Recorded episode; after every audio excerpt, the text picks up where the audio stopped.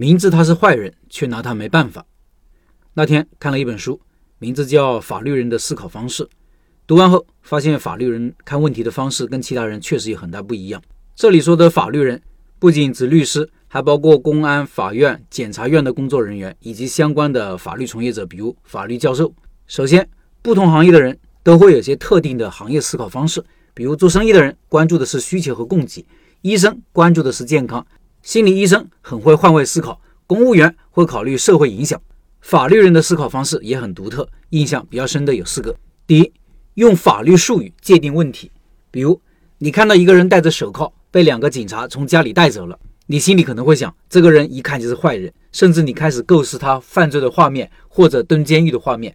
法律人不这么想，因为你不能仅仅因为他戴着手铐就判定他有罪，在法律人的眼中，他也就是个犯罪嫌疑人，而且在成为罪犯之前，他还会有个身份叫被告，因为判定有罪是需要法院的法官根据证据。和法律的条文来判定的，是要走诉讼程序的。法庭上还会有原告，原告和被告都有相应的权利，双方会有律师辩护。同理，你也不能因为一个人是被告而判定他有罪，只有法官判定被告有罪了，才是真正的罪犯。你看，犯罪嫌疑人、被告、罪犯，这些是专业术语，每个术语都有丰富的内涵和外延，都有严格的界定，不能乱说乱用。这是法律人的思考方式之一，用法律术语思考交流。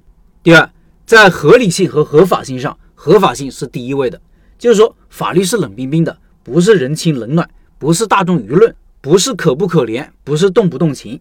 比如一个很穷很穷的妈妈，孩子都要饿死了，于是偷钱买奶粉，这位妈妈确实很可怜，但是犯罪了。一个得了绝症的人痛苦不堪，一心求死，你出于好心帮他一把，感觉是合理的，毕竟当事人是同意了。但是不好意思，你这是在犯罪，犯罪了就意味着触犯了刑法里面的某个犯罪条款。如果某个人的行为在刑法里没有规定呢？即使被人深恶痛绝，也不是犯罪，因为法无明文规定不为罪，法无明文规定不处罚。比如有些人很变态，虐待小猫小狗还直播，有办法吗？没有办法，因为没有虐待动物罪，我们只能骂，但是法院是拿他没办法的。但是如果国家出台了动物保护法，明文规定了哪种情况下是属于虐待动物，很多人就不敢搞了。